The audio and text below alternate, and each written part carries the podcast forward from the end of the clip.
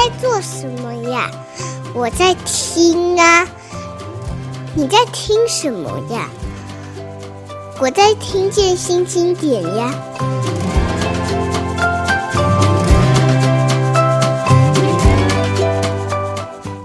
这期的大字我自我自己一翻开，我就非常的喜欢。嗯，里面有一个漫才这个题目。对，那这个当然是来自于我们对日本文化。然后我我也注意到你们提到了这个浅草 Kid 最近才上映的一部日本电影，他讲的是北野武的故事嘛？北野武年轻的时候跟他师父之间。那我对北野武这个人本来就非常有兴趣，我是因为他而对漫才有了大量的兴趣的。这样就是。呃，因为台湾人对漫才可能概念上就会觉得很像说相声吧，对对对对。但事实上，漫才这个是这个整个呃，你可以说他们这个整个文化对日本来说是很重要的，他们是看得很高的，对啊，并不是我们想象只是耍嘴皮子而已。那漫才界的。老师们对学生的影响，就师徒制这件事情也是意义重大。这我在北野武的故事里面都看得出来。所以我觉得这一期的题目，我正想问的就是说，如果从读者来看，就只会看到你们做漫才，对但怎么来的？为什么要做这个题目？跟日本有关系吗？嗯，呃，其实做这个题目的想法，应我觉得应该也好几年了。嗯，因为呃，一方面是它是四月号，嗯哼，那每年四月号我们会希望做一些跟儿童比较有相关的，然后或是做一些比较有趣的题目，因为是四月一号是愚人节。啊，对，所以以前其实一直有想要做一个谐星的单元，OK，对对，那只是有时候要看时间，然后看执行的方向，然后到今年才确定说，那我们要不要就直接？因为在以往啊，如果是以谐星或是像类似这种漫才，是。那其实，在早期更早几年前，其实台湾这样一个去听啊。或是组织上面其实都比较少，是对。那我觉得近近几年来这样的一个表演形式或是团体比较多，嗯，所以才觉得说或许是一个成熟的时机可以来做这件事情。对。那除了这个题目之外，当然他们还做了这个《进击的巨人》这个题目，所以整个包装就是为了年轻世代他们熟悉的题材来思考嘛。是这个是同样的，从大致我其实就要引到另外一个，因为。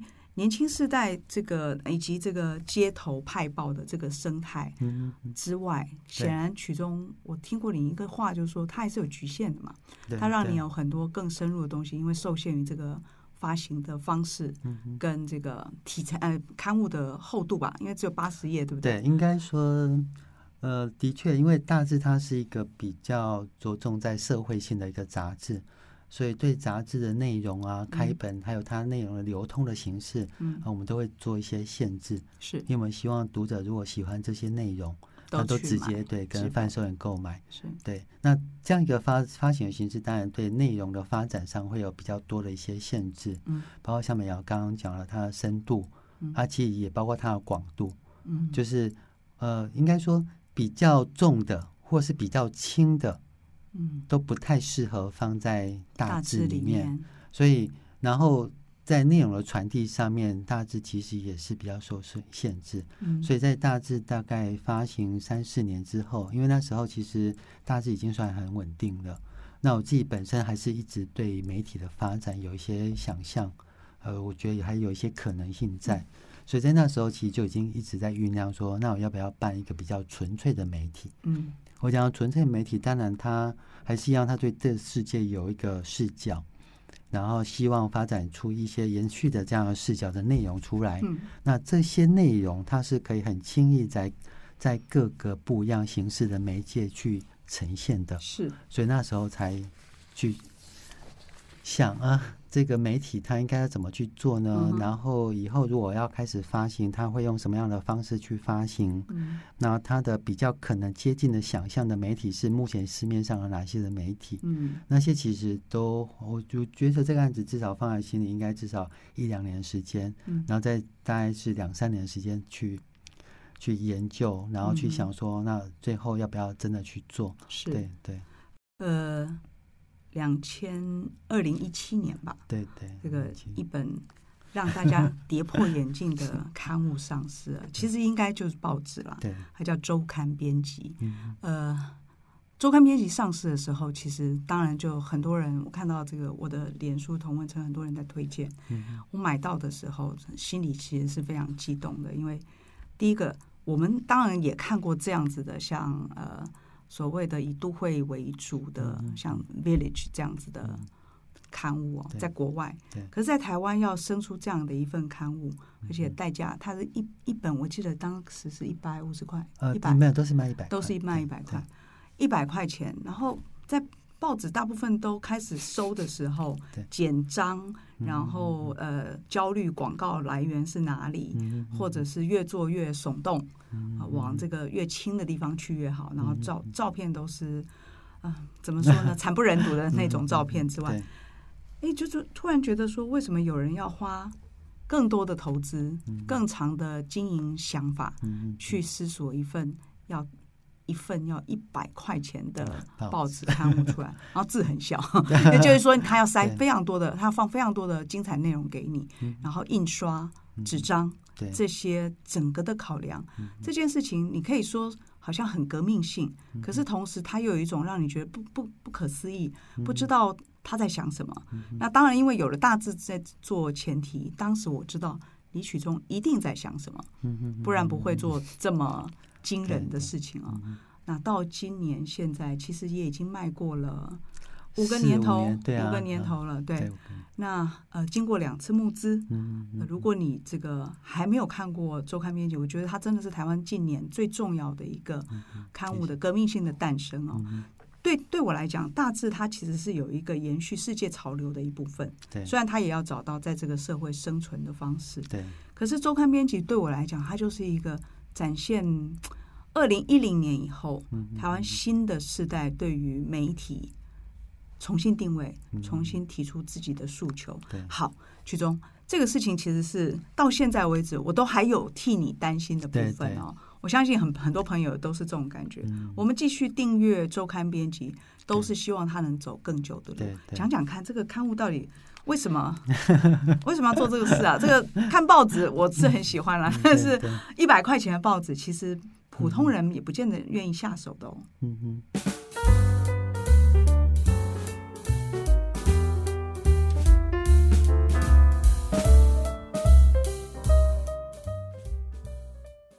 我觉得我自己本身应该还是回归到我对于呃各个。特定事物的架构的思考了，就包括以前在做网络的时候，因为网络时期很很习惯，也就是不要用传统的方式去思考现有的组织或是结构，是，然后尽可能用最少的一个形式去发展出最有效率的一个方式出来。嗯、所以一开始其实做大致也是有采用这样的结构，嗯、就我先不要去思考说一般。的杂志社，他在办一个杂志的时候，他的传统的人力配置啊，他的内容来源啊，我先把这些东西先把它打破。嗯，只单纯去思考，说我如果要做一个什么样内容的形式的话，我要怎么样去取得这些内容，而且是符合目前现在这个时代里面的资讯内容的一个取得一个形式。是对，所以做大致里面，其实我们最主要记都是外稿嘛。嗯，那只有主题是由主编来做。嗯哼，所以其实整本大志杂志，只要大家知道它的编辑，大家会会很吓到。就是其实我们只有一个主编而已哦，还有一个总编辑。那其实整个一些在执行编辑上，其实都是主编在做。那主编要负责的，其实主要就是当期的主题的设定跟执行。嗯、那设定通常会再跟我讨论确认。嗯嗯、那其他的部分就是由我们散布在一样是散布在世界各地的外稿作者，嗯、那有四五十位。然后就每个月定期来公告，嗯、就是它维持一个很小巧但是又直经的一个内容的形式，嗯，然后来发行，嗯，对。那我在思考媒体也是一样，尤其是像这么一个，比如说好了，呃，周刊编辑它比较接近的是传统的报社，是，但传统报社我当然不可能用传统报社那种人力编制组织架构去完成这件事情。嗯但是我又想要去达到传统报社它像发行报纸这样一个媒介的形式，嗯，所以这里面我就要去思考说，那我要怎么样的方式才有办法去做到这件事情？那有哪些东西是我在发展初期我必须要先取舍掉的？嗯，我想要取舍掉，或是说以目前的市场上的考量的话，我是不是一定要做到像传统报社这样一个形式？是。那这里面很实际的就是，就我自己的观察，以实体的报纸这一端的发行。我觉得日报是做到比较大，受到比较大的挑战的。是对，因为日报是每天发行，那只要去抢那个时效性跟资讯传递速度要远重要于你的内容的呈现的时候，这些的内容基本上都会被数位的媒介所取代掉。嗯，你一定要透过数位媒体，对对对对对。所以日报你要维持每天发行，然后又要让它的文字跟图像印在报纸上有它的价值所在，我觉得你要投入的。人力呀、啊，或者你们做到那个质感，我觉得是是那是一个很大问号。是，所以一开始我们之所以叫周刊编辑，我对它的想象就比较像是一个周报。嗯，对，嗯，它比较像是纽时的周末版，或是 Financial Times 的周末版。嗯哼，觉得它的分量可能还蛮厚的，嗯、但是它的。内容上面我觉得是比较平均的，它不会太一直很着重在时事上面，可能政治社会议题占比绝大部分，嗯而是它的生活生活性的、文化性的、娱乐性的跟政治社会的，我觉得它取得一个比较好的平衡。是。对，呃，曲中在做这个周刊编辑的时候就说过一个话，就是说你现在这个时代你要做一个纸本的刊物，关键是你要往本质去挖掘嘛。那这也是我每次翻这个周刊编辑的时候最大的乐趣，就是说基本上它没有过刊的问题，就是你每一期拿出来，它都有一个，不管你这个封面的选的，也能叫封面吗？就是头版头吧，也算对。头版头经常就是一张大的这个呃艺术作品照片，对插画。呃，你不感觉它是一个时事？这跟我们传统看刊物的时候，常常会觉得说，现在发生什么，你就会有什么。可是它跟时代正在发生的事情也脱离不了关系哦。请容许我翻报纸，因为这个报纸真的就很大。我记得这个 曲中当时就说，他觉得这个手感，这一代年轻人会失去，就是。很大面积的纸张摊开来，然后从上面阅读，因为跟刊物其实还是跟一般的杂志还是很不一样的。不一样的。哎，坦白说，我这个时代，也许你可以说是老。我们翻报纸的时候，那个听那个声音，其实有种快感哦。就光这个声音本身就很复古，这样。呃，这一期的里面打开哈，第一篇文章当然就是这个时代，因为呃。今年大概三四月以后爆发的这个乌克兰，就是俄国俄乌之战啊，俄国侵略了乌克兰，那发生了很多呃，对大家来说其实是非常残忍的事情。那这一期的有一篇就是用了《纽约时报》吧，对，一篇叫《两名难民在乌波波兰边境，但待遇有着天壤之别》。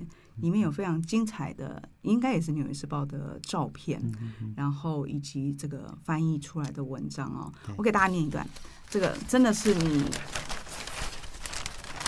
读报纸有读报纸的乐趣啊。就是第一个，它比较慢，嗯嗯，它跟你网络上面，它会帮你 highlight，告诉你要重视哪一件事情，甚至于。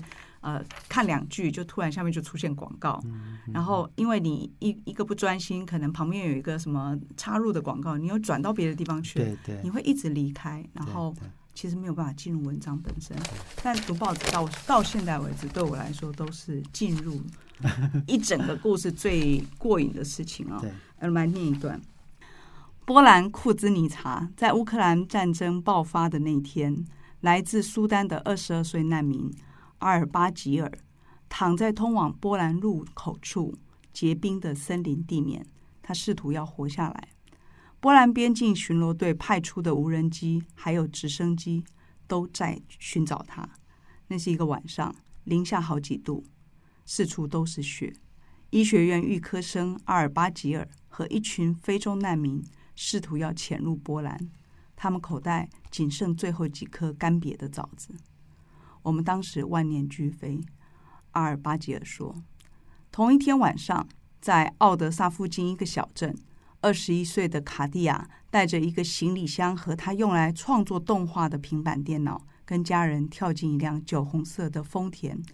他们是疯狂逃亡潮的一员，组成一支有四辆车的车队，载着八名成人和五名儿童冲了出去，试图逃离被战火摧毁的乌克兰。”呃，我不知道各位，我读到这里就会一直想读下去，我都想叫李曲中走开，我可以自己把这篇读完啊。对，因为呃，他的确就是有一个氛围，就是他其实跟读书很像，但是读书它只有一个主题嘛，就是你其实进入作者给你的，不管是八万、十万字的世界，报纸或者周刊编辑提供我的是，他还会有别的。但是它会有一个主一个这篇文章带你进去的那个，不管是三十分钟或者是十五分钟，你会真的深入一段文字，好的文字的描写里面，这个是我非常怀念的一种阅读感啊。那当然，这个也许你觉得从这个网络上读可能效果一样，那对我来说是完全不同的。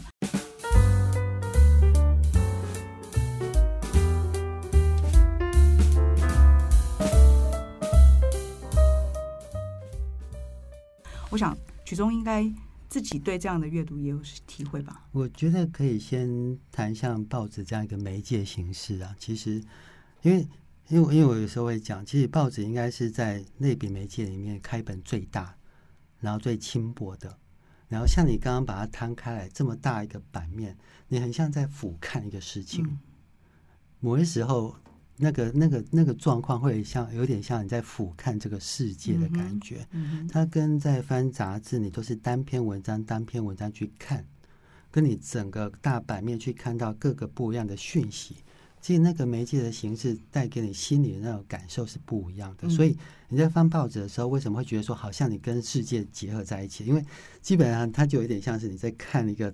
地图，嗯，然后你你其实是透过文字去进入到某些的地区里面去，是。那像美瑶刚刚念的那个部分呢，啊，其实早期的报纸或是媒体，嗯，他们在电视跟广播出来的时候，就有意识到一个问题，嗯，就是说。如果你的报纸的内容形式在跟以前一样，就是很很直接的，就是描述一些社会案件啊、政治事情的话，嗯、你可能会慢慢失去读者对他的兴趣。哦，因为更快速的那种媒介或更感兴趣的声光，它可能就是透过广播、透过电视了。嗯哼。所以其实纽时在那个时候就有做一些改变，就是他们新闻的。所谓的传统定义的严谨的新闻的形式，跟撰写新闻报道的形式，嗯哼，他们都在调整。是。那刚刚讲的，其实有点像是一个非虚构写作的一个报道形式，它很着重在于场景的重建。嗯哼，他希望读者可以真正进入到那个场域里面去，嗯哼，去理解到。你看，当你读到说他从口袋里面还可以翻出来的时候，你的那个临场感跟实际上，所以他其实是透过场景的重建去让。读者进入到那个新闻事件里面去，嗯，然后透过场景的描述去进入到那个氛围跟情绪里面去。嗯哼嗯哼，那我觉得以现在的新闻报道这个部分是非常重要的。是。那我讲现在是非常重要的是，其实这部分金牛实在可能在一二十年前，他们其实就开始在做这件事情了。所以，所以这也是为什么我觉得其实。以目前的不管是报业啊，或像出这个日报，以以纽时的状况来看，我觉得它就算出日报，我觉得还是有它的阅读的价值在。但如果说你现在的日报都是很多小小的拼拼贴贴的那种新闻性的讯息的话，嗯，那其实这些讯息都很快的会转移到数位媒介里面去。嗯、对。曲中刚刚讲到一个俯瞰哦，其实的确是有一个这样的感觉。我记得以前报纸会打开，你会有比方说国际版、社会版，那你不会只看到一篇。当然，后来它肯定要发展成更长的报道，但是你会有一个纵观，然后你会从里面去寻找，不管是。